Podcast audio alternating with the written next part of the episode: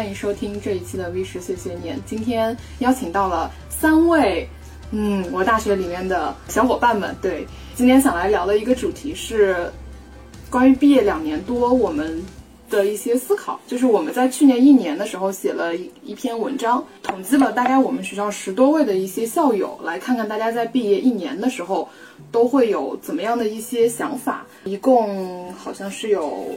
十一道问题，对我们想在毕业两年多后的现在来重新看一下我们在一年之前都是怎么想这些问题的，以及我们现在又是怎么去想这些问题的。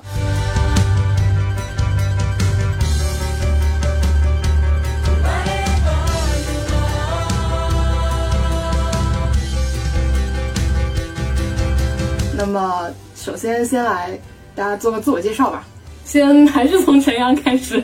嗯，Hello Hello Hello，大家好，又是又是你，又是大家熟悉的老演员。老演员。今天的话也是在杭州啊，跟我们的各位朋友去录这一期的播客。我就还是自我介绍，教育行业事业者吧。嗯，大家可能也比较熟了。OK，然后那就下一位今天的好朋友。好，那球来可以给我们大家简单介绍一下。Hello，大家好，我是球，就是我的代号是球。嗯，大家不用 care 我真名叫什么。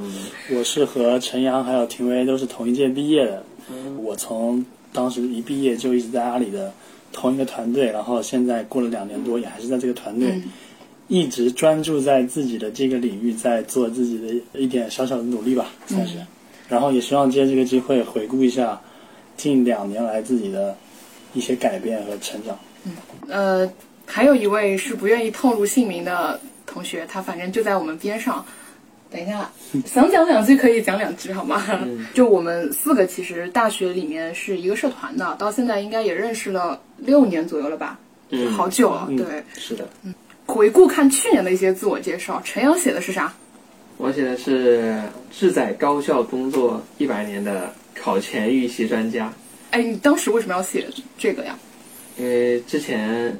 人生目标就是要工作一百年。考前预习专家呢，就是我一般都会在考前花一周的时间去预习当周的科目，所以说这个称号我觉得还是挺符合我的。求写的是，我当时写的是热爱写 bug 但不热爱解 bug 的非典型程序员。为啥？这这个简介可能当时取的也并不是很严肃，现在回看的话，可能从一个严谨的角度来说。作为一个做基础架构工程师，我是不应该热爱写 bug。但我确实把自己立志成为一个非典型的程序员，就是希望能够和大家印象中那些程序员可能会有点不一样。我希望我是一个更热爱生活、去不断尝试各个领域的一个非典型程序员，一个高新科技行业的一个从事者而已。我去年写的是。一周八天都在做社团的 SCDA，嗯，我们其实就是相遇在 SCDA 嘛。这个社团可能在很多学校都有，全称叫学生职业发展协会。我没有说错吧？没有，没有，没有。对，我们其实去年一年的时候，更多会去概括的是自己在大学时候大致的一个状态。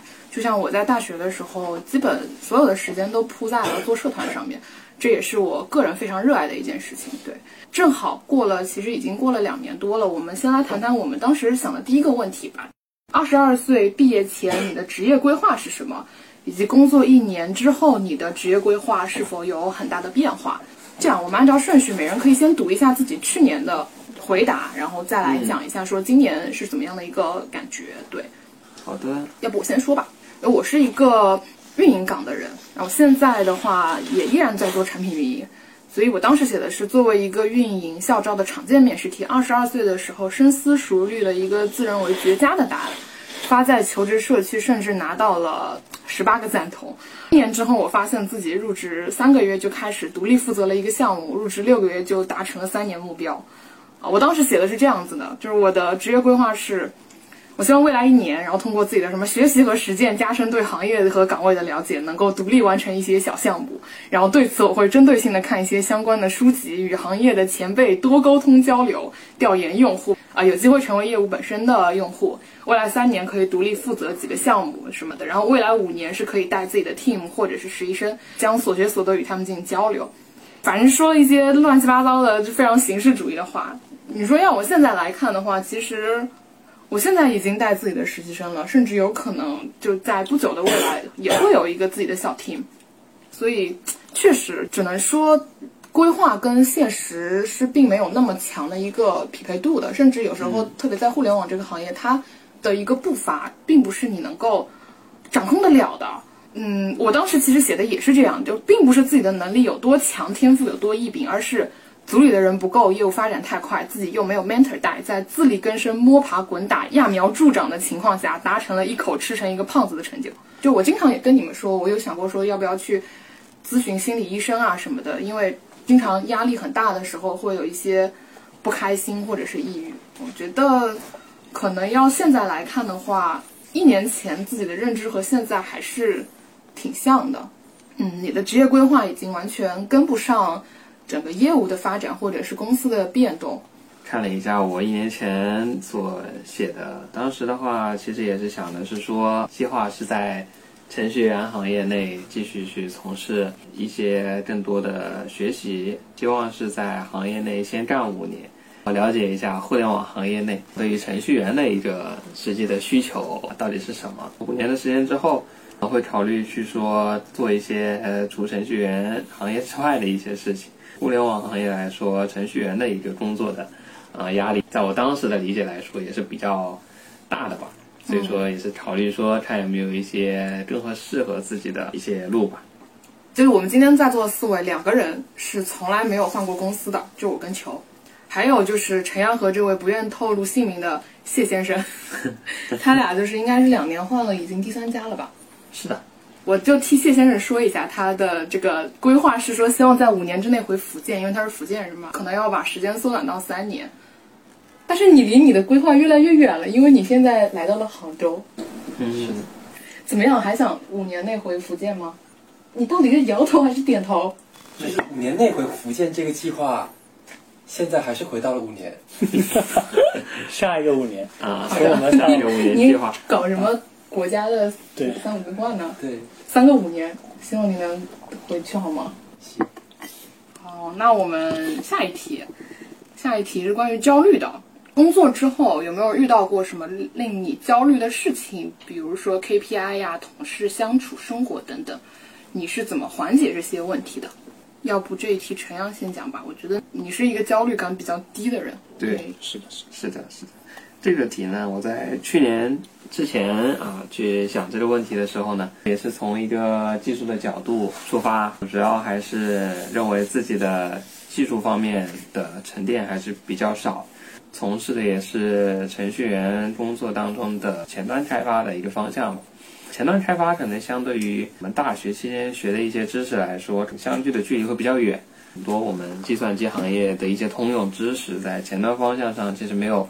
一个比较好的机会去运用，需要自己去花费一定的时间和精力去做这样的一个技术上上的一个主动的沉淀，才能有一些比较好的提升。之前一年的工作时间呢，感觉这个点是有待改善的。嗯，从今年工作第二年的角度来看呢，我感觉在这个让我焦虑的点上，也是慢慢的做出了一部分的改变。在辅导工作之后呢，也有。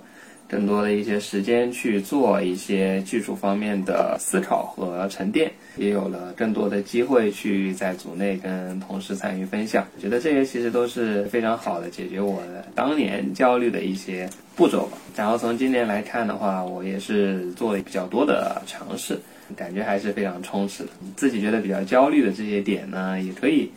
通过在自己生活中实际上去尝试一些事情来做一些改善。作为前端程序员的话呢，也是更多的去做了一些基础知识上的补全。大部分的前端程序员会不那么重视算法和数据结构，或者说是操作系统之类的一些基础知识。不管是说业务还是应用场景上，我们都可能会用到里面的一些思想。我们有空的话，也是还是可以尝试去嗯积累和学习一下的。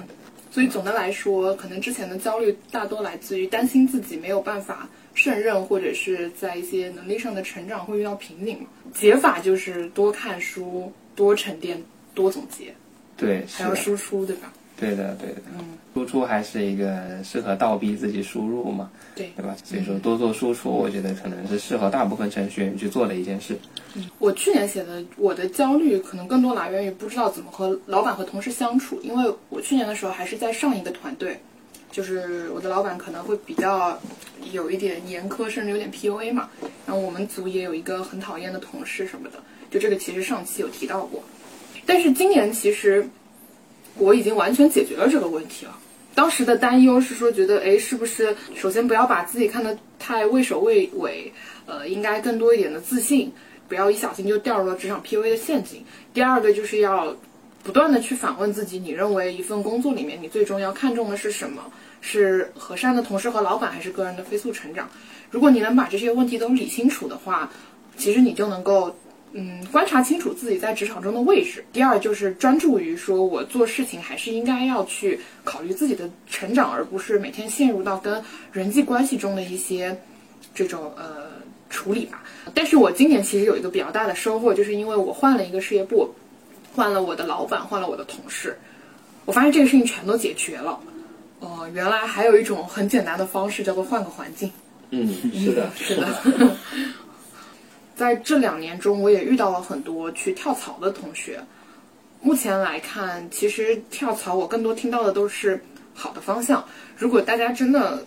对于自己当前做的一些事情或者身边的环境有一些很明确的觉得没有办法忍受或者阻碍自己发展的因素的话，换个环境可能真的是一个很好的方式。对，但是还是应该要去认清楚你最想要的是什么。如果单纯只是为了逃避而换一个环境的话，这个倒不是很建议。那我们再下一个问题，下一个问题是关于能力提升的。哇，这些问题都好好正经啊。工作一年后，你觉得在大学时候最应该去学习和提升的能力是什么？这题求职去年有过回答，来讲一下你的想法吧。我当时可能回答的问题还是更偏向是理工科专业和希望走技术方向的同学。首先，我们至少要学好教学计划内的课程，尤其是大一、大二的理论基础课程，因因为这个阶段的课程是最容易重要性被我们忽略的一个课程，同时也是我们自己。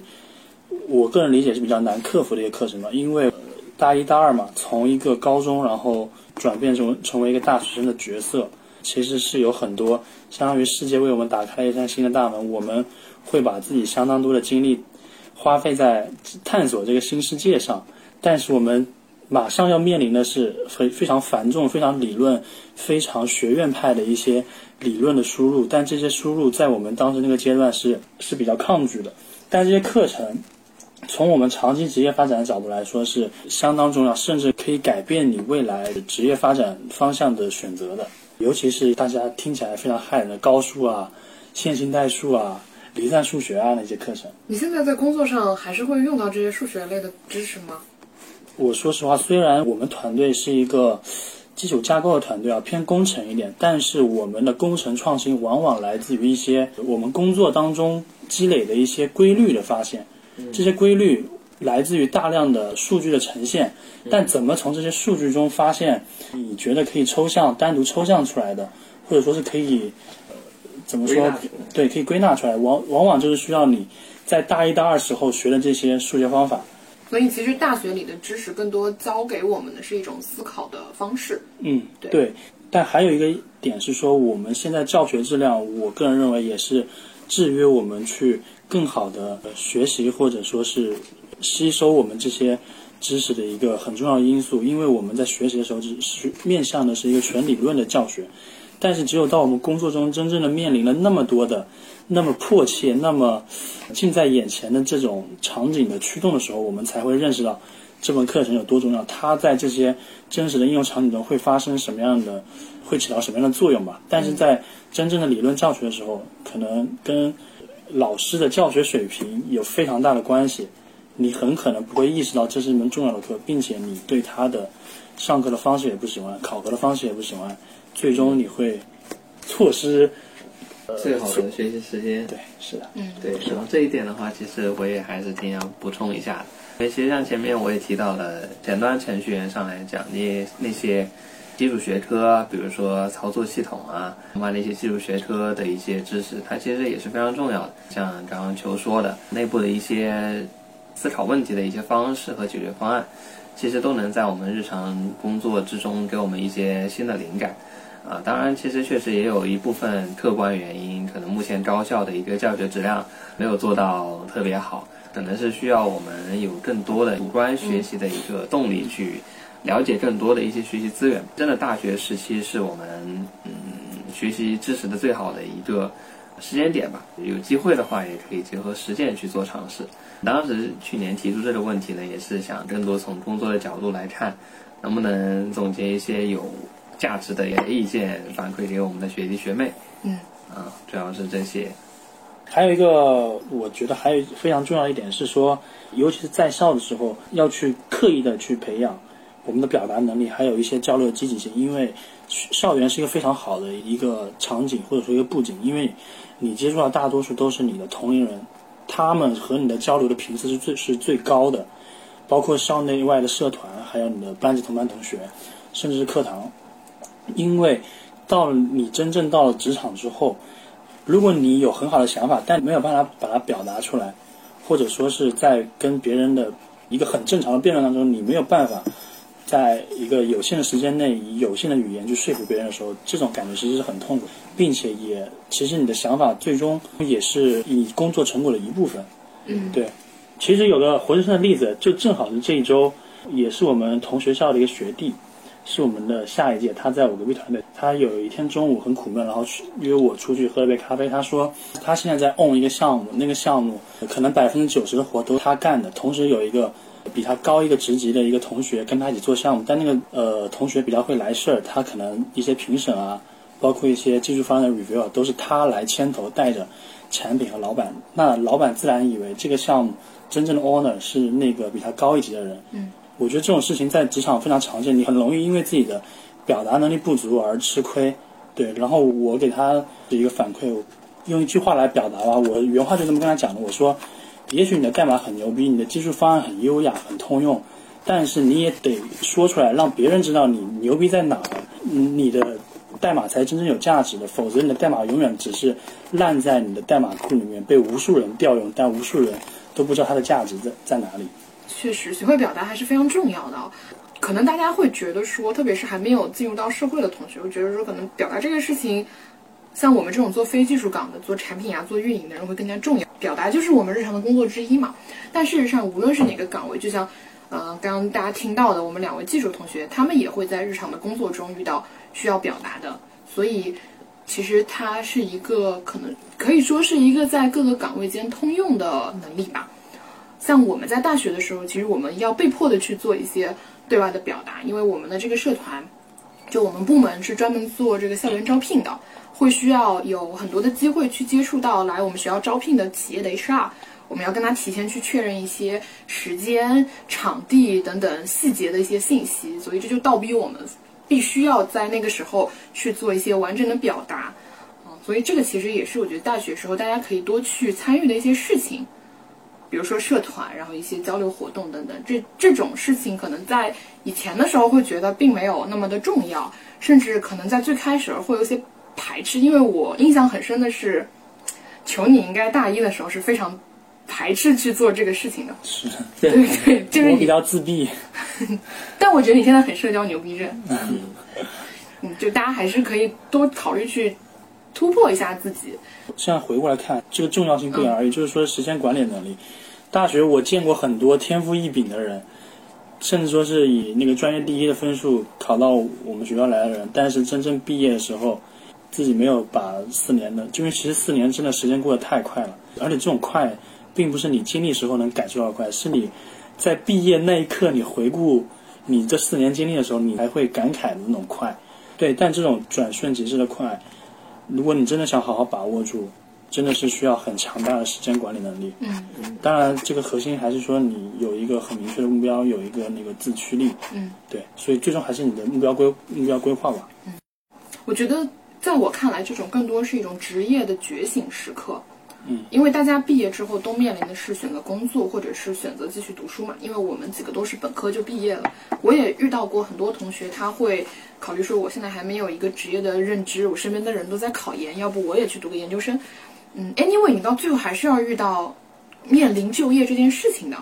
所以，如果说你能够尽早有一个职业觉醒，它其实能够倒逼你去做一些时间管理。就像我自己很清楚的知道，我当时的这个竞争环境其实是非常怎么说呢？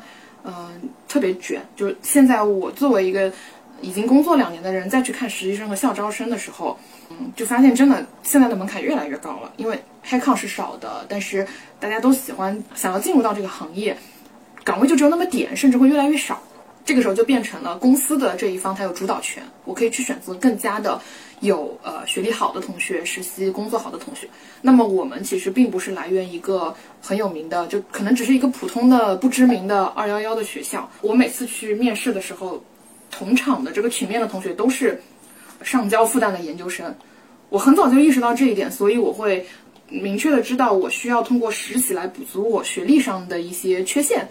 那么我就会规划自己在大三的时候，可能就需要有一份实习，然后再去有一份好的暑期实习，到帮助我去在秋秋招的时候有更好的一个主导权。对我觉得这个可能也是一种尽早的规划和职业觉醒，是能够帮助你去做一些时间管理上的一些提升的。然后我自己去年写的是，我当初就应该多去提升一下自己的本专业能力，因为我自己的专业也是学计算机相关的。那么我现在每天都要去跟别人扯皮，跟别人吵架，这个是我日常中非常需要去做的一些事情。因为我作为产品运营嘛，真的挺心累的。我现在觉得做一个单纯做一个研究型的程序员，应该是一件还蛮开心的事情，是吗？是的，是的，如果能做你感兴趣的事情，然后也能派上用场的话，我觉得还是啊、呃很让人开心的。对，所以当时会觉得，哎，如果毕业时候做一个程序员，应该也蛮好的，至少不用卖着大米的钱，操着袁隆平的心嘛。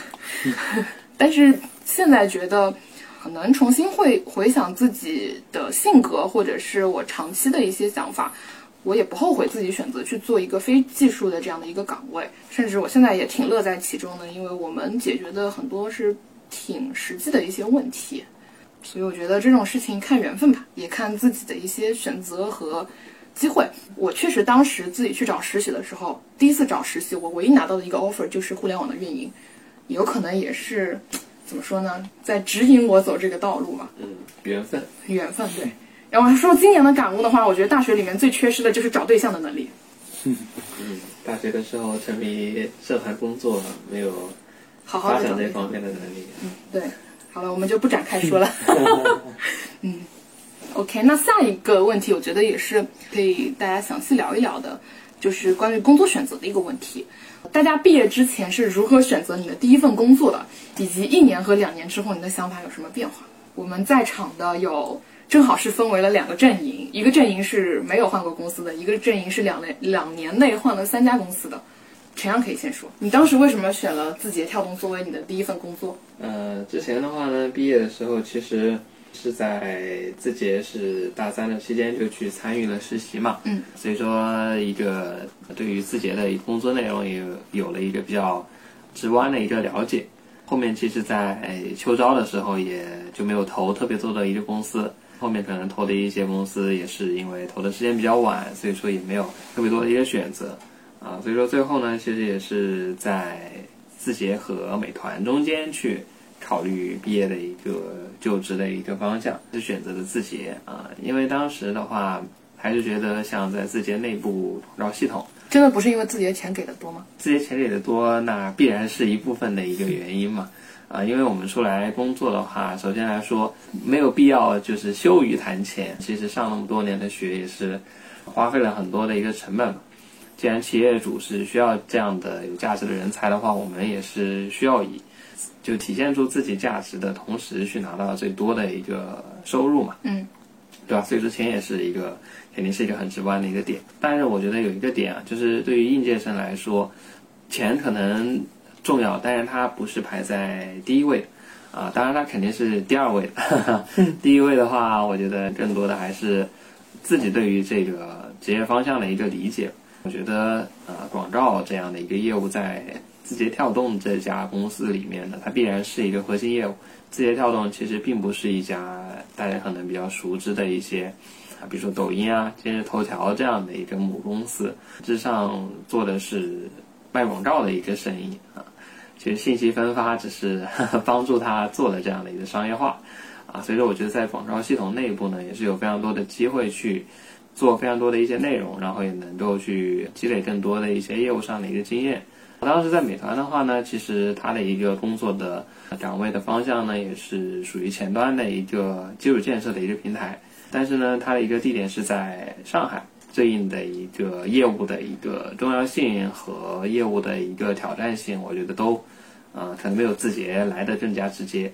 当时毕业之后，我是以这样的一个想法去啊做的一个选择吧。当然，这样的一个想法在。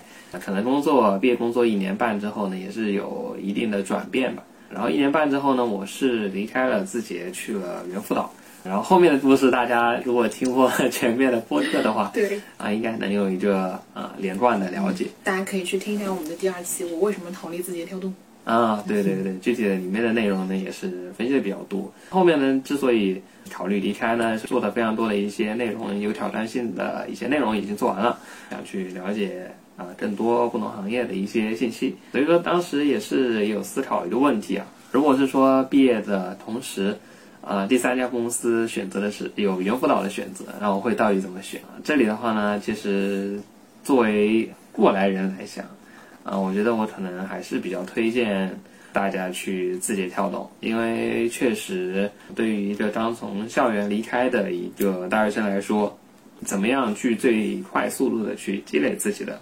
业务上的呃一些经验呢是非常重要的，然后字节的话呢也是提供了这样的一些平台。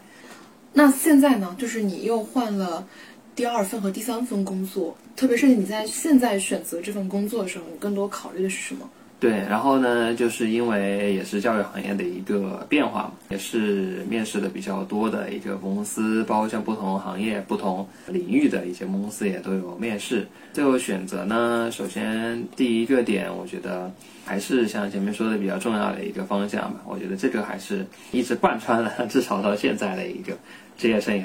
对于互联网行业来说呢，其实工作两年，算上实习有三年多的一个时间。我觉得从前端研发工程师来看呢，它的一个业务途径其实它的天花板是比较低的。相信可能不少的程序员同学也有类似的一个感悟。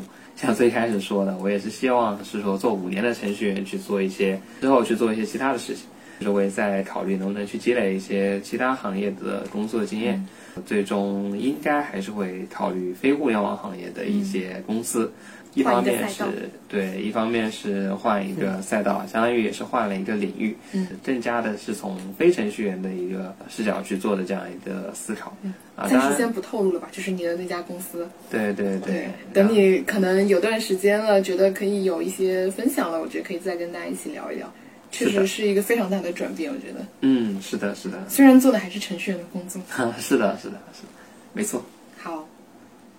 好。所以你为什么放弃网易云？就是因为不想去互联网工作了吗？对对对对，互联网行业呢，其实也是面了比较多的公司，就比如说网易云啊、腾讯啊、阿里啊，嗯，呃，快手啊，这些大家可能比较耳熟能详的一个企业，然后也是大部分也都拿到了 offer，啊，但是呢，自己的思考角度来看呢，一个是说确实做了很多的一个内容，嗯。从一个业务开发工程师来说，个人感觉没有特别多的机会学习到更新的一些内容，比较像我把一样东西做完了之后，我去另一家公司重新再去做一个差不多的东西。嗯，它可能只是领域不一样，但是本质没有特别大的变化。对对对，然后这样的话，我对于我来说学习到的内容不会特别多。嗯，啊，然后所以说我也是想趁着年轻嘛，其实年轻人的前几年的一个。不管是说工作的经历，还是说工作的工资的收入，其实对于他的整个人生来说，占比其实是非常低的。个人来看，是希望去在这段时间做一些更多的一些尝试吧。啊，当然这也是个人观点，大家也是择优收纳吧。啊，下一位其实是同样在两年里面换了三家公司的 谢先生，他露出了惊愕的表情。因为你毕业的时候其实选了一个自己喜欢的方向嘛，去互联网做旅游相关的事情。是的，就是其实第一年从携程到另一家公司同城的时候，其实疫情对呃旅游行业的打击是非常大的，所以整个呃，因为在其实是门票业务，对门票业务的打击非常大，所以整个团队大概砍了挺大一部分的吧。嗯。然后当时因为是运营的这样一个工作，团队的部门经理让我留下来，但是去一个业务团队，我觉得我对门票，或者是对业务这个方向其实并不感兴趣嘛。呃，我一开始的职业规划其实本来就有从运营转产品的想法，我就想要不趁着这个机会，我刚好可以从自己的舒适圈跳出去，找一个自己以前规划的那个方向上去走吧。然后就去了同城金服，当了一个半个运营和半个产品这样的一个岗位上面去。后来换的第二份工作呢，就是有很多的原因吧，具体的那些就不说了呃、原 原因就不说了。嗯转过来之后呢，其实就是把自己从一个呃运营到一个半个运营半个产品，然后现在是全职产品的这样一个呃历程吧。可能从原来的规划三年完成。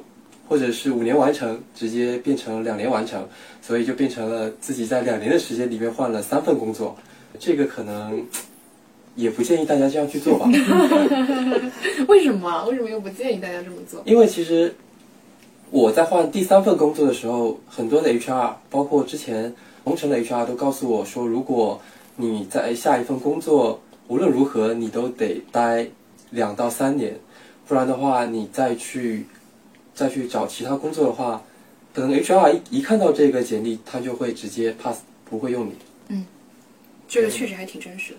对，而且其实每一个工作的工作环境啊，包括行业啊，包括呃领域啊都不一样，所以想要在某个领域、某个行业去深度的发展，换来换去，对这个影响还是挺大的。你去哪一个公司，其实都有一个从头开始这样的一个过程吧，特别是小白，对，所以一开始还是不建议大家这样做。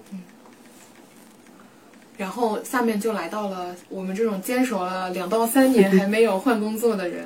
我先说一下我的吧，我当时在校招的时候，也算是拿了还还不错的几个 offer 吧，都是大厂，但很实际。就刚刚像陈阳说的，嗯、钱也是一个非常重要的位置嘛。当时确实是滴滴给的最多，然后面试体验也是最好的，同时它又是唯一一个在杭州的 offer。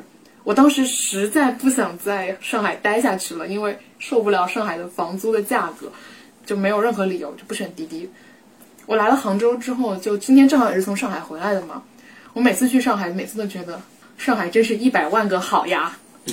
确实，它的生活便利程度啊，城市基建，杭州真的完全不能算上是一个一线城市，我觉得最多算个新一线吧，还在成长期。当然，我相信它会越来越好的，毕竟二二年要亚运会了，它现在也在大兴土木的做各种城市基建。呃，其实也挺期待说可以跟一个城市一起成长起来。我当时其实刚来的那会儿，我们这边还没有通地铁，所以我无论去哪里都要一个多钟头。我那时候回家还要先打车到那个三坝地铁站，然后再坐二号线，再转四号线去杭州东，就非常麻烦。它真的就是我住的这个杭州和旅游宣传片里的杭州根本就不是一个杭州嘛。杭州的正正面与侧面，嗯呃，现在其实比去年会稍微好一点点吧，至少有些地方还是通了地铁的。但是杭州确实堵车非常严重。反过来说的话，要我倒回到一八年去做选择的话，我依然还是会选滴滴，毕竟是钱多和离家近都是非常客观的因素。只能说能经历一种不一样的毒打和锤炼，也是一种成长吧。对。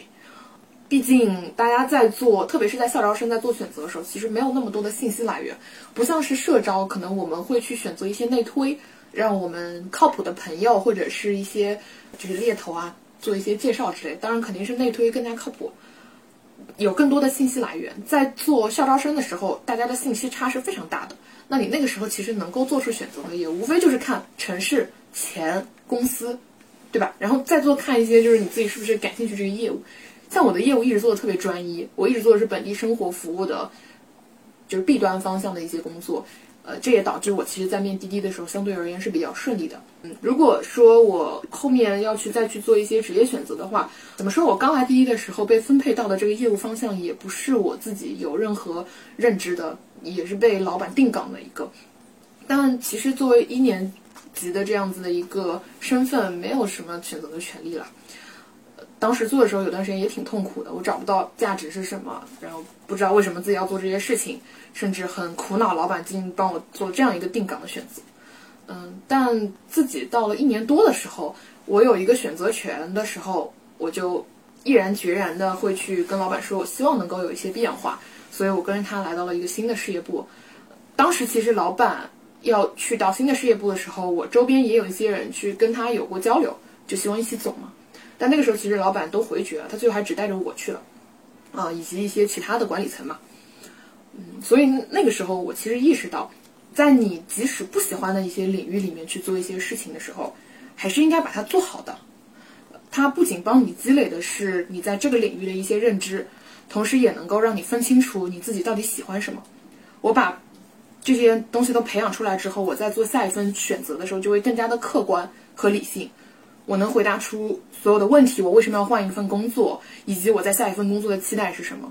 那么这个时候，其实无论是在你的职业发展上，还是你的选择上、你的想法上面以及你的能力上面，老板都会觉得是一个相对合适的人选。那么他就会呃帮助你一起推动这个选这个选择的最后的完成。嗯，可能大家在选第一份工作的时候，大部分都是未知的，但未知不。不代表着不好吧？我当时有一个前辈，我觉得他说的一句话是特别棒的。他其实是做城市运营的，经常就是一个电话一个背包，他第二天就从一个城市去到了另一个城市去做新的业务。那么当时我也问他，我说你你怎么能够接受说不停的变化，然后这种也肯定没有办法去长久的在一个城市安家。他会说，既然你不知道这个选择是好与坏的时候，你就尝试着去试试看。就当这个选择来临的时候，你就接受。如果不行就再换呗，但是总比你一上来还什么都没有了解过，你就对他产生排斥心理，会更加的好。嗯，最后球要不讲一讲你的想法吧？你也作为一个蹲守了两到三年的人，蹲守，去年你没有回答这个问题。蹲守这个词用的很好。其实我当时毕业的时候，我个人认为我的这个 offer 还有公司的选择是比较顺利的，因为我当时面了几个公司。就是阿里、网易、字节、腾讯，基本上拿完 offer 之后，我基本上就没有心思面其他的公司了。有必要吗？你已经很凡尔赛。对，所以当时就从里面，其实也不用选，我的倾向性其实是很明显的，因为从部门的核心程度，从我要做的东西来说，还有包括当时给的钱来说，阿里都是完全的匹能够匹配我的诉求吧。对，那我还有什么好犹豫的呢？嗯。并且我来了之后也觉得我可能我的职业发展还算是顺利的，因为在一个在一个比较新兴的领域，然后你又有一群非常非常靠谱的同事，在行业里面有一也有一定影响力的老板去带领你去做事情，并且能够在阿里的这个平台上，刚刚陈阳说的很好，说不用太在乎钱，我也觉得是是这样子的。不用只看着钱，因为钱是价值的一部分，但是平台的能带给你的东西也是价值的一部分。它实际上从某种意义上来说是等效于钱的，因为它的增量可能体现在你以后的职业发展或者说跳槽的选择当中。可能是我更乐观一点，我其实比较比较能够。享受工作给我带来的正向的一面，而去选择性的忽略工作给我带来的一些负向的一些效益嘛？我其实非常享受能够在这么大的一个规模场景下，我做的一个东西，然后在这种规模场景下落地。也许那个更小规模的公司，或者说二三线的公司也能做一样的事情，但是我就认为在阿里这样的这样的平台规模，我发挥的价值，它乘以的系数更大了，所以我获得的成就感也也更多了。对，我就是在这样一遍一遍的自我熏陶下，感觉真的时间过得非常快，就这样走过两年了。我中间可能有过几个那种跳槽的想法，但是这种想法很快被我自己的工作当中的一些新推进的事项啊，或者说我自己在工作里面的回顾的成就啊，我就很快被压下去了。嗯，确实工作中的正反馈是一个非常重要的事情。我昨天也跟其他朋友说说，我觉得我们都是依靠着生活中的一点点甜头，要去支撑着走很久，特别是工作上面。我前两天去上海出差，也是要去调研。啊，在会议现场，就是我们做司机运营的嘛，私募公司的现场里面放的是我的 PPT。那个时候你会觉得，嗯，很开心，很值得。以及我们上线的第二天，其实我们产品就去发了消息给我们认识的几个司机师傅嘛，司机师傅其实也很开心。那个时候你会真的觉得，嗯，这是在创造用户价值。这是真的，你当时抱着那样的一个单纯的心态来到这个行业，所希望能够看到的，可能这些点真的非常的小，跟我们最开始预设的有很大的差距，但至少它确实有那么一点点的体现。这可能也是我们说，一种是职业选择嘛，还有一种就是我为什么不选择别的机会的一个理由。像我其实大家都劝我赶紧走嘛，呃。我老板有时候还开玩笑说：“你怎么不给我推荐一些人？”我说：“开玩笑，我给你推荐人，我身边的人没那么劝着我跑。”但我平心而论，我还是觉得自己在这一个领域里面，或者在目前在做的这件事情里面，我仍然也是一个相对而言比较起步的阶段。我是希望能够看着它从零到一把它造出来，慢慢的看着它成长的。如果真正到了那一个我觉得差不多的时候的话，比如说，我把他从一个襁褓里的婴儿培养出来一个至少能够独立行走的人的时候，那我可能会考虑去选择换一个环境了。但目前我还是享受着陪伴他一起成长的这个过程。对，所以大家还是可以继续劝我啊，没关系的。嗯，下一个第五个问题就是哪一件事情让你感受到了职场生活和校园生活的巨大差异？下面是讲故事时间啊！我看了一下，我一年前讲的一件事儿呢，是当时在北京实习租房的一件事。这个故事的一个背景呢，就是在北京实习，啊，租房的时候呢，也是找了一个小中介。在北京来说，对于一个可能刚开始实习的一个啊学生。来说，更加希望在这样昂贵房租的一个城市里找到一个自己能够接受的性价比的一个房屋吧，所以说也是选择了一个小中介。当然，那个后面故事的结论大家能知道，就是最好不要找小中介，特别是在北京。我觉得以后租房可以单独开一个话题聊一聊。是的，太多辛酸泪了。是的，我当时也就是因为租了小中介嘛，也是刚刚装修完，可能就将房屋租出来了。嗯，最后我也是因为呃感觉居住上有些不适啊，后面也是单独去约了甲醛的检测，发现确实是超标，当 然当然还好，没有当时比较火的自如的那个甲醛事件那么严重，其实也就超标了一点点，所以说后面呢也是嗯没有办法，刚好这些结束了，所以说也就回到了上学的一个地方，也就解决了这样的一个。小小的一个问题吧，就是从校园出来的话，租房大家肯定是第一件要去做的事情。希望大家在做这样的一个决定的时候，也是要多听一下身边朋友，最好是当地朋友的一个思考和实际的经验，然后再去做决定。嗯，如果是说过了一年到第二年我再去看这件事儿的话，基于第一年来看，我可以做一下补充。最近不知道大家有没有关注一件事，包括也是很多地方也都上热搜了。就是在望京附近有一个二手的房东，也是卷款逃跑了。啊，简单来说呢，他所做的事也就是一个青春版的蛋壳，将租客的租金以一个低于市场价的一个价格收到手中，啊，然后再每月去交付给房东或者说是其他的中介。是布局了三年，最后在今年，也就是上个月，啊，卷款逃跑了，也是上了新闻联播。因为也是在望京嘛，所以说身边也有两位好朋友也是，呃，中招了啊。所以说，我觉得真的在租房这件事上，特别是在北京，一定是一个 让大家能够体验学校生活和社会生活的差距的一件事。嗯，从我个人的一个经验来看啊，就大家如果在北京租房，一定要认清一个现实啊，就是北京的房价就是贵，它不是二手房价炒起来的啊，有很多这种这样的因素。最好呢还是在自如啊这样的平台去租房，然后尽量是选择月付或者季付。虽然价格可能会偏高一点，但是相对来说它的风险会低一些。这件事情还是印象比较深刻。是的，你现在都在自如租吗？是的，是的。然后我也推荐身边的一些朋友也是从自如去租会比较合适一点。虽然我没有在自如租过，但是我租房其实至少会呃保证一个事情，就是我尽可能的跟房东是直接接触的。就这个其实也能够帮助你去减少中间那么多信息差带来的一些潜在的风险。嗯，对。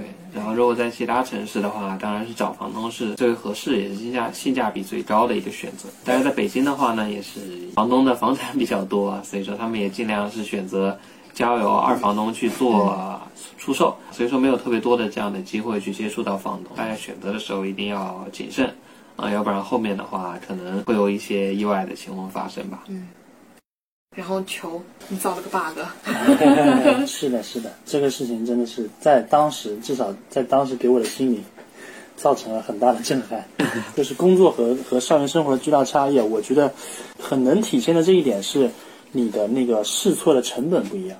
在公司里吧，犯点错误，你必须承担你这个错误背后的，不管是经济的损失也好，还是说团队形象啊各种方面的损失也好，你必须得由你自己个人去承担。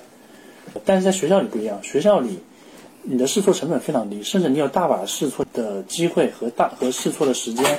打个比方，以研究生的那个求学生涯为主哈，虽然我是本科生，但是我身边有很多有很多研究生。假如说你在探索一个方向，这个方向不靠谱的时候，导师可以随时随地的给你一个新方向，去帮助你探索，然后给你更多的资源。但在公司里面，如果因为你的个人失误而造成了那个线上的 bug 或者说是故障，那么你必须承担，不管是以绩效的形式好，还是说以其他的惩戒方式也好，你必你必须去承担。这样的话，就是在你的工作当中，你实际上一个是流程上你会更加的紧绷，但有个好处也是说，从流程上更加规范了你的一些一些行为吧，并且整个公司的成熟的经验也能避免这样这样的事情发生。回想起来，还是很羡慕在学校里的人，你们可以尝试的空间远比工作了以后的人要多。所以也是在前面的讲述当中，我觉得要好好珍惜校园时光的一个非常非常非常重要的一个原因。学校里面还是要把握更多的机会去尝试不同的方向吧。因为我做求职辅导嘛，也遇到过很多我觉得还蛮不错的学校里的同学。就有一些人他会通过实习的方式去经历不同的业务的或者是行业里的一些工作，比如去咨询待一段时间啊，快销啊，然后互联网啊，都去做不同的岗位，甚至他可能会去北上广深杭各个城市都去感受一下。嗯，其实到最后他去做一个相对重要的毕业后的第一份职业选择的时候，就会让他有就更多维的思考吧。他在那个时候因为经历了很多。就别人怎么说都是不如自己去感受一下来的更加直观的，甚至每个人给你的建议，对你来说也不一定是非常的实在的，大家毕竟都不一样嘛。对，所以我觉得确实学校里面还是可以多去尝试。嗯，然后下面一个问题也是一个讲故事的问题，是关于抉择的问题。就你觉得大学期间里面做的，对于现在影响最大的一个决定是什么？这的经历不只是大学期间吧，有能力去参与工作的这样的一个期间来看，你对我来说有一个特别大的影响，就是去做各种行业的实习。这就跟刚刚说的那个挺像。嗯，对，但是你做实习很神奇。嗯，对，作为一个程序员，然后其实除了后面在字节的实习，我大二期间呢也是有去优衣库去参加门店的一个销售的实习。没错，我们的程序员陈阳以前在优衣库解过衣服，做过收银。是的，是的。然后当时那段经验对于我来说还是有非常大的改观吧，也是了解了对于一些门槛比较低的行业来说。通过自己劳动去获得的金钱上收益的一个转换性价比，其实并没有特别的高。嗯，因为对应的行业门槛不高，身边的能够接触到的，比如说同事和其他角色的一些人，相对于来说不太是高质量的一些人类啊。后面呢，也是经过这样的一个实习啊，我也是觉得，既然是我们已经是我大部分同学来看也是不错的一名大学生了。所以说也是学了这么多年的一些特长，去做更多的呃专业方向的一些事情，在这种方面上去提高我们的一些门槛，让我们遇到一些更加优秀的同事，可能对于我来说会是一个啊更加好的一个选择。其实你讲的是一个错误的选择，就是你可能觉得相对而言有点浪费时间的选择。嗯，对。从客观来看，确实这段时间如果我有机会去互联网公司实习，那可能它的一个性价比会更高。对啊，但是我觉得其实很多事情它经历它并没有一个非常明确的选它是对还是错的一个概念。因为我有这样的一段性价比不太高的经历，能够更加坚定我后面去做的一些选择。对，其实我觉得经历这个东西其实无关对错吧，大家也可以啊、多多去尝试。对正是因做了一个错误的选择，我才知道它是一个错误的选择。嗯，我不知道你们记不记得，我也在优衣库打过工。对我大概去过两三次吧，也是跟你一样。我后来觉得不太合适，我还是应该找一份相对更加符合我自己职业发展选择的这个实习，所以我后来才去了饿了么实习嘛。嗯我一开始也有一个职业发展方向是很想去快销做 marketing，所以觉得优衣库当时也在学校里面做招聘嘛，但其实包装了一个还比较不错的一个项目，我也去面试了，当时还是一个比较 OK 的实习生的身份进去的。但我真的去那边就是盯了两天的衣服的那个什么防盗针，然后做了两天收银，叠了一段时间的衣服之后，我就觉得，嗯，这个不是我真的想要的。嗯那么我也是认识到了，呃，一个错误的选择，帮我去排清了一个道路吧。我的经历其实和你们刚刚说的目的都是一样的，只是途径不一样。我的目的也是一样，去认识更多能力更强的人，然后看看外面是是怎么样的。其实这个项目是跟陈阳一起参加的，我们大二暑假的时候一起去新加坡国立大学参加了他们学校主办的一个学术项目吧，也是体验了一把世界顶尖学府的教学，还有他的一些校园生活。对当时的我的那个观念冲击还是很大的。比如说新国大，它也是整个亚洲数一数二的学校，那些金字塔顶尖的人都在学些什么？他们都怎么学的？他们的老师的教学方式是怎样的？教学环境、上课的条件、设备，还有作业的验收啊，这种这些其实和我们国内我们这种不知名二幺幺的现状相差真的是很大的。其实我觉得你限制一个人发展的高度，真的很多时候并不光光是他的个人能力，很有相当大一部分是他看到的天花板有多高，你自己的眼界、格局，对吧？把格局打开，你才能你才能把自己的那个 bar 整个 bar 提高。从那个新国大回来之后，我自己的呃可以说是自驱力吧，也有了很大的一个跃升。我会刻意的去驱动自己说，我我不能随意的浪费时间了，我应该学一些更前沿、更硬核的东西。其实都是这些经历在或多或少在在影响我后面的一些行为和判断。嗯，我们其实都受益于一些往外看的这样子的一些机会吧。像刚刚陈阳和球说到的，他们在大二去了一次新加坡国立大学。其实我大二那年也出国做了一件事情，这个也是我觉得大学里面对我影响最大的一个决定，就是我在大二的时候去印尼做了一个半月的海外志愿者，在南半球生活了这样一段时间，这也是更加坚定我要去看更大的世界。回来之后呢，我就要去大三嘛，找一份实习。我也是希望自己能够有更广阔的往外走的这个视野，所以就是选择了异地实习。我们学校在无锡嘛，那个时候去上海实习，其实每周来回上海确实还挺辛苦的。但也正是因为有了这样的第一份实习，才有了我后面的全部，帮助我去拿到了第二份实习，然后在校招的时候也，呃，相对顺利的拿到了，我觉得还是比较满意的校招的 offer。让我总结起来的话，我觉得就是立马下决定，让自己没有回头的机会，你这样才能拥有勇敢面对的勇气。当时其实自己也害怕过，要一个人往这么远的地方去。其实我以前也没有出国过嘛，也不了解很多的事情。大家也都知道，印尼其实作为一个东南亚国家，并没有像呃欧洲或者是美国这样的一个地方，让大家觉得呃是相对安全或者是更加怎么说更加先进的发达的一些国家。它毕竟也是一个东南亚的国家，可能大家会觉得说在发展上没有中国好。那我跑到这么远的一个地方，还一个人去，会不会遇到一些危险？嗯，但我自己在想到这些事情的时候，我在想，如果我不去做的话，我可能就永远都没有这个机会了，我就毅然决然的交了自己的项目费。我一旦投钱进去，我就没有办法回头了。后来又买了机票，那我就一定要去。事实证明，我觉得这件事情确实对我影响特别大，它也是让我一步一步的跨出自己。到现在为止，我也是受益于那段时间。我在做很多时候选择的时候，会觉得你不要想那么多，其实你去尝试一下，会发现有很多的惊喜。对，但今年其实我有另一个怎么说，觉得大学里面影响最大的一个决定，这个决定。好吧，我们那个不愿意透露姓名的谢先生写的答案就是进 SCDA。其实我今年也觉得这件事情在我大学里面是特别特别重要的一个决定。呃，因为嗯，我到现在了，包括呃陈阳这回换了工作之后，然后来杭州找我们玩。其其实之前这位谢先生他是在上海工作的，然后来到了杭州工作。我们其实两年多了，大家身边大学里面玩的特别好的朋友，到现在依然保持着联系。我觉得这是一件。对我来说，到现在也依然受益的一件事情，还是非常温暖。自己的身边的朋友都还一直在，一个美好的故事。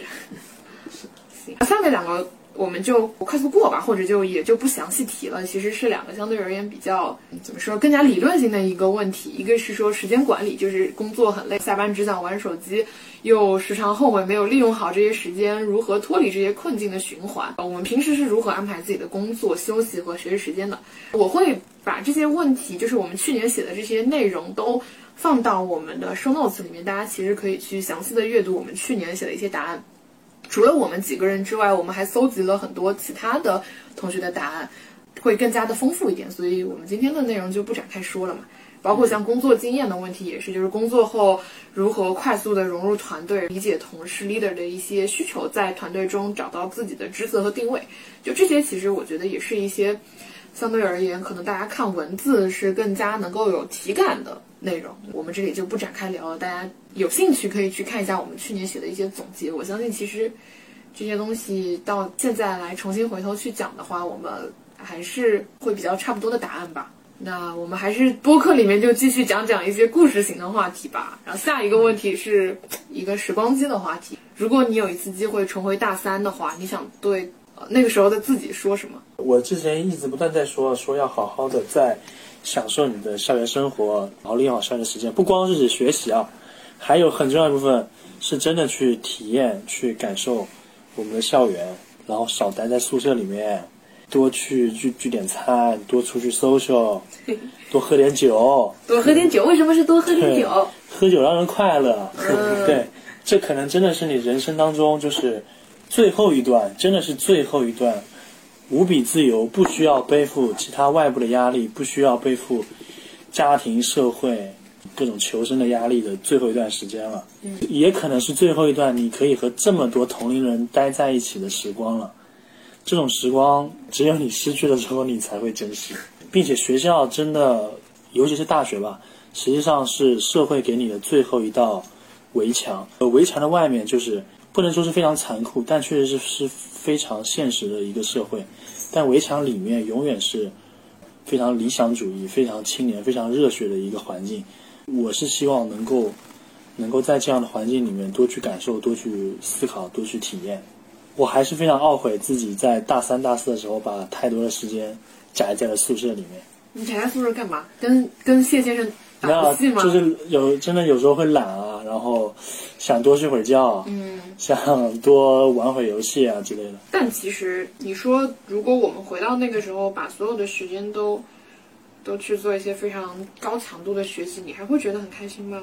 嗯，不一定是高强度的学习吧，但你至少，对，打个比方，我们在无锡，但是我们花了四年的时间，我觉得无锡其实有很多地方我们都没有去，对对对，都没有去探索，我都没有去过灵山和拈花湾。是啊。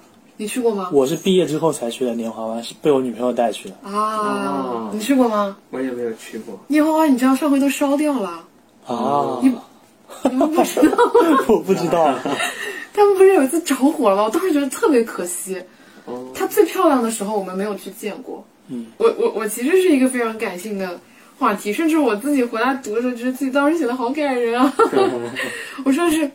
一年后的你已经坐得起无锡到上海五十九块钱的高铁了，不用再省钱坐十九块钱的绿皮火车了。还有，不要下雨天把手机放在外衣口袋，会被偷的。被偷就得大晚上一个人去公安局报警做笔录了。嗯，真的，真的就是觉得当时好惨啊！真的，学生时代真的，我在去上海的第一天，当时去饿了么实习嘛，我第一天手机就被偷了。我当时为了省钱嘛，住那个青年旅社，我还跟青年旅社的老板是前后脚。呃，推门那一刻，我当时耳机那时候还不是蓝牙耳机嘛，就有线耳机插在我的手机上面，手机放在我的大衣口袋里面。我就推门的那一刻，有一个人从里面走出来，然后一瞬间我的耳机里面没有任何音乐了。我那时候就意识到手机被偷了，而且我去借电话打手机的时候已经关机了。我那时候还下雨，去公安局大晚上做笔录，但事实上确实是找不回来的。嗯，嗯，是的，是的。然后那会儿确实很穷嘛，从无锡到上海，五十九块钱的高铁，三十九块钱的动车，十九块钱的绿皮火车，这个价格我到现在都记得。我就真的坐不起五十九块钱，你五十九块钱我可以坐好几次绿皮火车，因为我从无锡到上海，我要来回，每周都要来回，我还要花钱请代课，因为当时是逃课实习嘛。那时候真的挺辛苦的，甚至我现在到工作的时候，因为自己有经济能力了，相对而言没有那么节约的去花钱的时候，我依然会觉得当时的自己真的有点心疼我自己，但又觉得自己挺了不起的，能把这段时间扛过来。我想说的是，最后想来，这一切都挺值得的。嗯，嗯，现在这个校招环境吧，就光我们这个学校的背景来说，如果我当时没有下定决心去上海找一份实习，我现在一定不会走到今天这个情况。所以我依然感谢当时愿意花两个小时绿皮火车的那个不太好的味道，每周来回。大三那会儿做的这个决定还是好的。对，为我们大三的 自己的决定不长。对对，真的，越努力越幸运。真的是啊，如果要说让我说现在再回去跟自己再说一句话的话，就是你要不考虑再找找对象吧。然后下面一个问题是关于心态和生活的。其实我们都是来到了一个新的城市生活吧，并不是自己的家乡，也不是我们上学待过四年的地方。嗯，当时有个问题就是说，如何摆脱陌生环境的孤独情绪？是否有一些保持生活幸福感的小技巧和分享？大家满意自己现在生活吗？太好了。因为我们今天是在裘德家里录的嘛，这个在杭州，就是我们的生活都还是挺满意的。嗯，我觉得还不错。对对对对，都还是能够满足我们的基本需求，然后也是衣食住行上都还是优于我们啊、我们国家的小康水平，还是还是挺舒适的吧。嗯，因为我跟球是住一个小区的，呃，他是那个自己一个人住，然后我是跟室友合租。我住的是一个非常大的 loft，上下两层的。我跟我的室友们关系也都挺好的，我们平时会一起做饭，一起去逛街啊什么之类。大家是真的确实是室友的这种关系，而不是说合租的抬头不见低头见，也不会打招呼的那种人嘛。嗯，我从毕业之后就跟我室友两个人每天自己做饭，然后去公司带便当这样子。所以确实做饭这件事情给我带来了很多生活上的快乐。嗯，去年写的嘛，就手和食物触碰的感觉真的很解压，以及我也会在 B 站上学很多的美食啊什么之类的。我可以说一下我在家里有哪些这个厨房用品，很多，就锅碗瓢盆。我前两天还双十一新买了一个锅，就很开心，收到的那一刻。家里的电饭煲、烤箱，我们家还有微波炉。前两天就我有一个新的室友，他还买了咖啡机，这些都是可能在一个人合租的时候并不会去置办的一些家居吧。嗯嗯，能够买一些好的烤箱啊、小工具什么的，特别还有一些好看的食物、好看的碗，它都能够给你带来一些生活上的幸福感的提升。嗯呃，今今年的话，我想再补充一个关于正反馈。我以前写公众号嘛，呃，现在做播客，以及我其实时不时也在做一些求职辅导。这个事情其实给我的生活也带来了一些幸福感，在帮助别人，拿着我自己大学里面我们做求职辅导我延续下来的一些经验，包括我自己求职上的一些经验，输出一些总结的情况。我去年写这个的时候，其实我当时还没有做做那个培训课程，我其实今年花了很长的一段时间做那个和合作方的一个培训课程嘛。其实还挺开心的。而且这段时间里面，我也不断的去总结自己在运营这个岗位上的一些所学所得，把它最终输出成了一个完整的课程。然后同时，我写公众号和播客，也认识了很多朋友。当然，现在还是只是一个起步，我相信未来应该会认识更多更棒的朋友。虽然我更多的是做一个输出者，甚至是为爱发电的输出者，嗯，但我觉得在这种情况下，我获得的一些收获是我在工作中没有就那种没有机会获得的，遇到更多的人和更多的朋友，以及我从他们但凡给我一点反馈说，哎，你写的文章对我有些帮助，你们聊的话题我觉得很喜欢，我都是觉得一件非常开心的事情。生活还是要拿出一点时间，除了工作之外，做一些为爱发电的东西。它能够获得的收益绝对不是金钱能够衡量的，而且它能够给你带来很多意外的惊喜的收获。嗯，所以我觉得这个其实也是保持生活幸福感的一种小技巧。是的，就是在日常生活中要多做一些无心插柳的对对对对，事情。然后球，我觉得保持幸福感，我个人认为非常有有用的的一点是说，要周期性的给自己奖励。这个奖励可以是物质上的奖励，也可以是自己出去旅个游啊，或者吃顿大餐之类的。因为不管是什么样的人，不管你能能力再强，精力再充沛，你也会时不时的感觉到累。但是累累很正常，但是你怎么从累的情绪里面去很快的恢复回来？我觉得就是给自己奖励是最直接也很有效的一种方式。嗯，每个人奖励自己的方式不一样嘛，因为你的疏解的方式也不一样。我个人可能就是会买一些数码产品啊，自己房间里的这种这些，比如 Pad、Home 呃 HomePod 都是我 都是我周期性给自己奖励的结果。对，今天还在他们家拆了我刚买的相机，我也认同。对，我觉得我要分享最重要的就是这一点。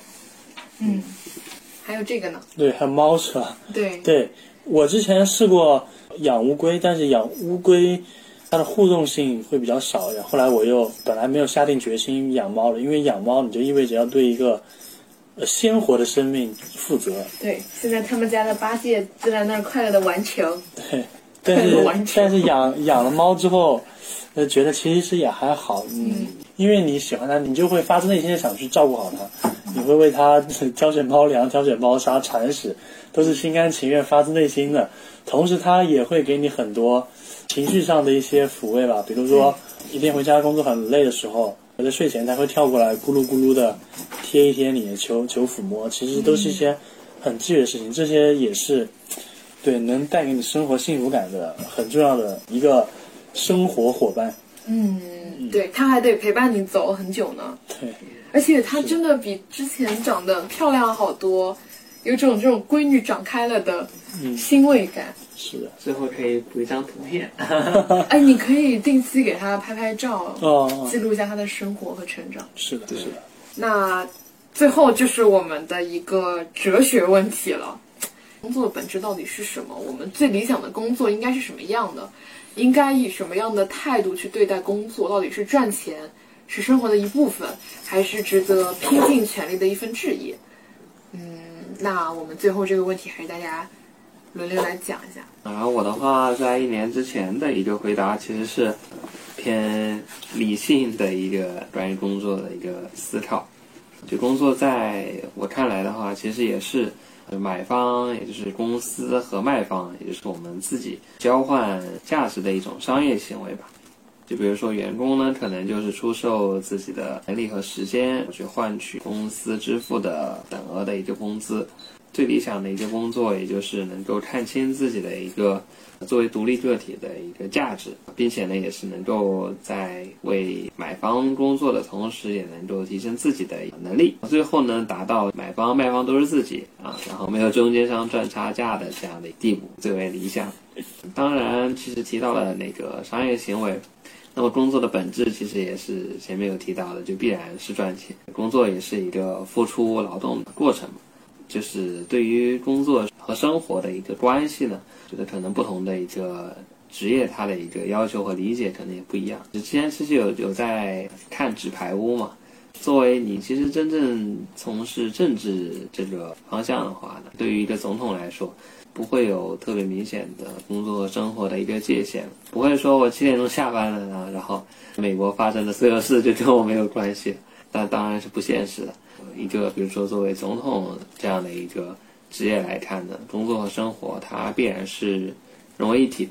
对于其他的一些行业的工作，其实我们也是有更多机会去将工作和生活分离开的，帮助我们去在生活的同时去缓解我们工作的一些压力。刚刚陈阳说的，其实在我去年回答里面我也说到了，我的那个结论可能更更武断一点。我当时写的是说，工作和生活一定不能平衡，因为它本来就不是独立的两个部分，工作一定是生活的一部分。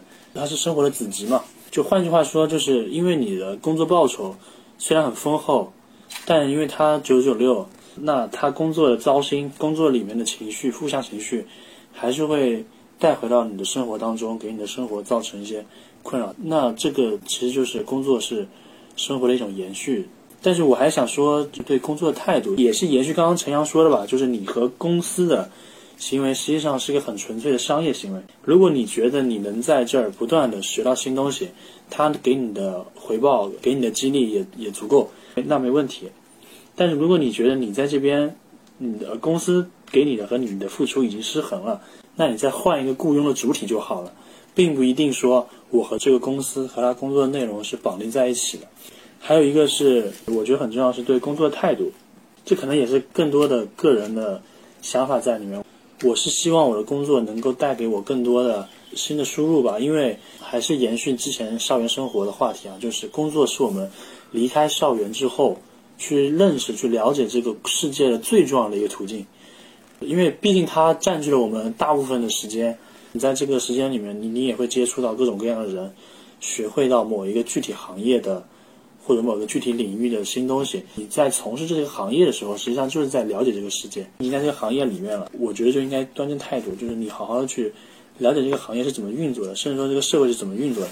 当你觉得你对这个行业的了解已经足够深，或者你想去尝试新的行业的时候，那你就你换一份工作，换一份你的目标行业的工作，以一种身临其境的方式去感受它就可以了。对，嗯，我其实觉得工作的本质。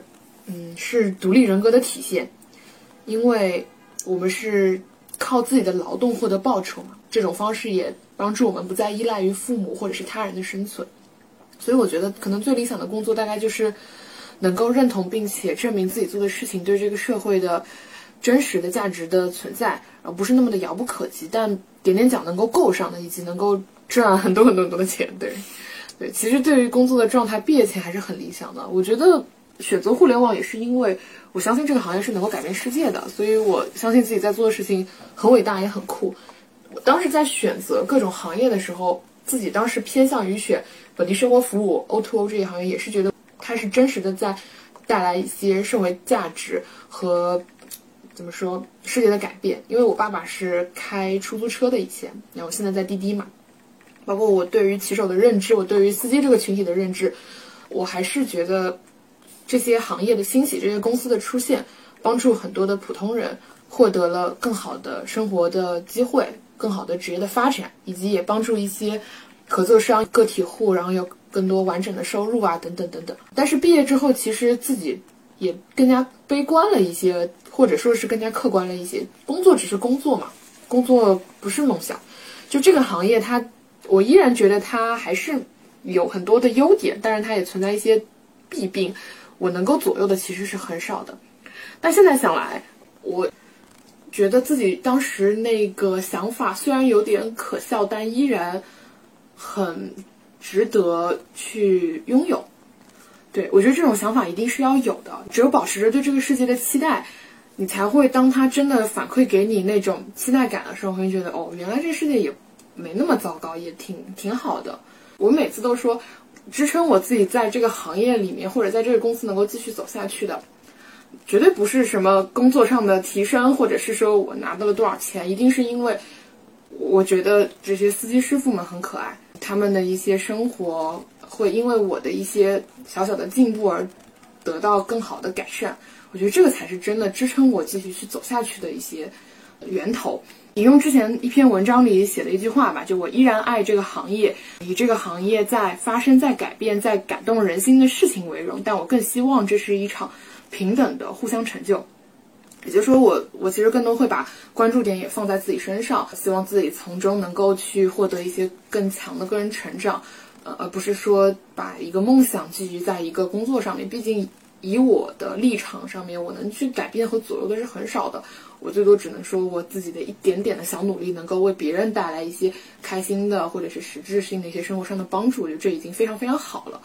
自己确实当时写的还挺好的啊，然 后我现在理解的也差不多，独立人格的体现嘛。但可能会解读的更加的通俗或者是粗俗一点。就客观上来说吧，就这点破工资还不足以买断我的情绪自由，所以有时候我在职场上也会发一点小脾气或者怎么样的。可能更加客观的看待这份工作本身吧。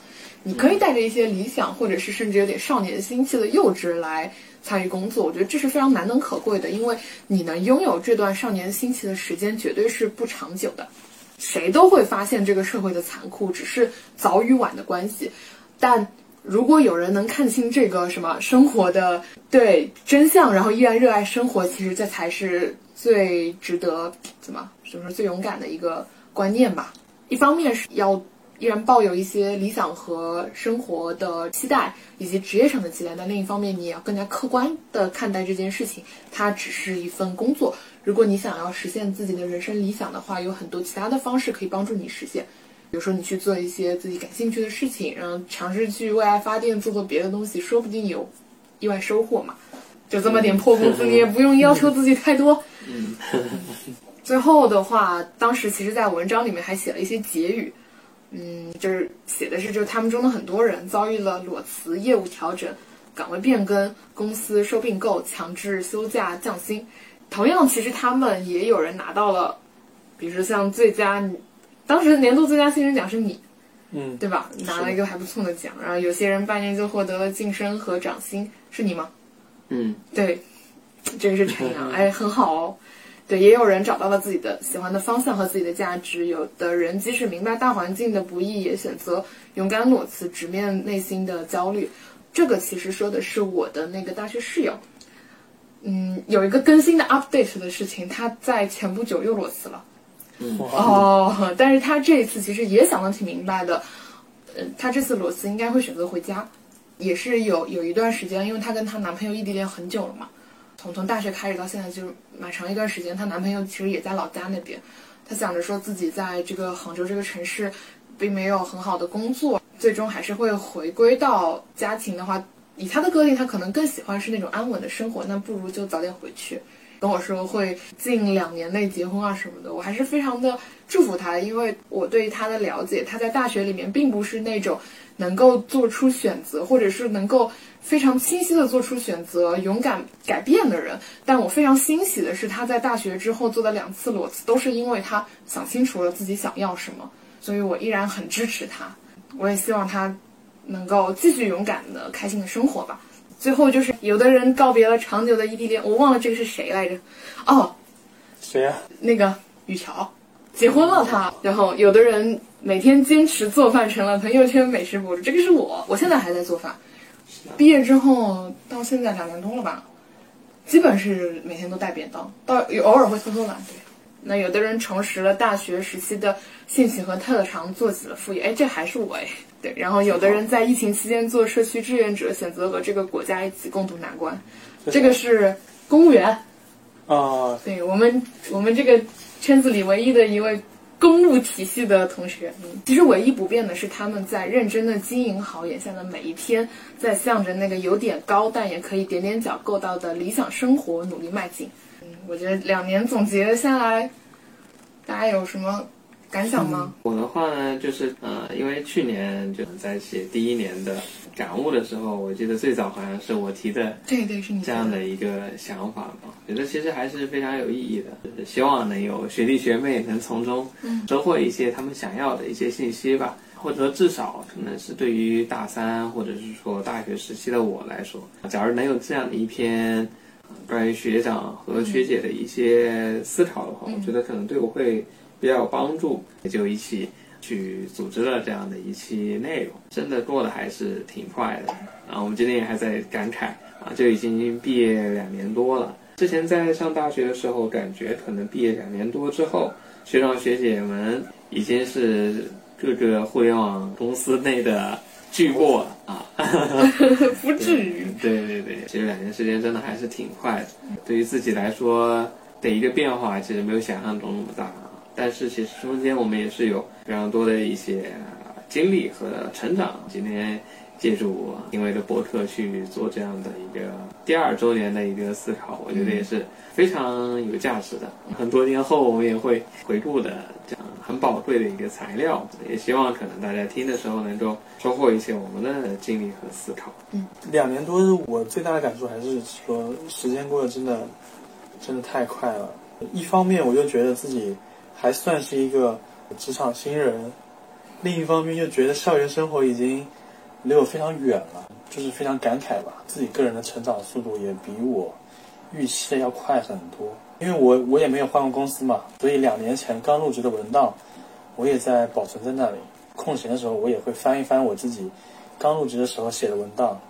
真的，甚至说有一些是不堪入目的。是我也会有一些记录的习惯，所以当你自己去回顾的时候，会觉得这两年至少可以说是一个合格的一个职场人吧，因为我们都有在很努力、很嗯很用积极很对很积极用心的在经营我们的职业生涯，也是希望借这个播客，我不知道能够触达到多少的在校学生，但是希望对你们有一些嗯启发吧。我们大学里面四年自始至终在做的事情，就是帮助自己，也帮助我们学校的同学有更好的一些职业发展。对这件事情，对我现在来说都是非常好的一个嗯、成长吧。依然不变的就是与人方便，就是与己方便。我们能够去讲自己的一些感悟，更多的时候也是给自己的一些总结和沉淀。这些事情，无论是我们来聊一聊也好，还是我们跟别人来传达这件事情也好，都是一个非常好的一个自我的回顾和总结吧。有时候甚至会去看看自己以前写的东西是，哎，我曾经竟然写了这么有道理的一句话，或者是我原来以前都懂得的道理，为什么现在又忘记了？会提醒自己说，嗯，其实你可以在以前做能做到的事情，现在可以继续做到。有时候工作繁忙的时候会。会有很多的情绪，或者会去忘记自己曾经也是一个能够处理好很多繁杂工作的人，还是要抱有一个坚定的信心，以前能够做到的事情，未来也能够做到的。同时，我也非常感慨的一件事情是友情这件事情吧，就是大学里面也会觉得说，是不是大家分道扬镳之后，在每个不同的城市里面关联就会变少。就像我们毕业之后，其实陈阳去的是。北京，然后我跟球来的杭州，谢老板去的上海，但最近谢老板来杭州了嘛？我们在两年多的时间里面，陆陆续续我们的圈子里的人也会大家相互去见面，或者有机会的时候可以一起去跨年。我们每年的跨年其实都是约定着一起度过的，虽然有时候会缺谁，有时候会缺谁，对吧？但 anyway 我们还是比较聚拢的一个小群体吧。这一个能够维持到现在，我觉得是一个非常宝贵的财富。希望我们也能够，什么，什么岁岁有叫什么来着？年年有今日，年年有今日，岁岁有今朝啊！祝大家拜个早年，新年快乐！嗯，希望生活也能够越来越好吧。对，身边的人以及想过的生活都会来的。嗯，对，是的。那我们今天就到这里了。嗯，好，下期再见了，拜拜。拜拜。会不会有一天，时间真的能倒退，退的回不去的开了，哎开了，什么鬼？我开始了。大家不要 care 这个机器。有终点，也要和你举起回忆酿的甜，和你再干一杯。Hello，大家。好，没有默契。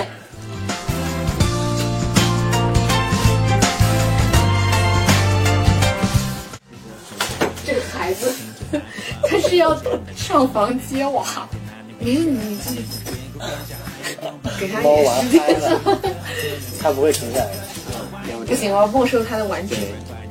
快进，快！进来。应该在太浓太老了，他要重新开始玩，从起点开始玩。不行，我要没收他的玩具。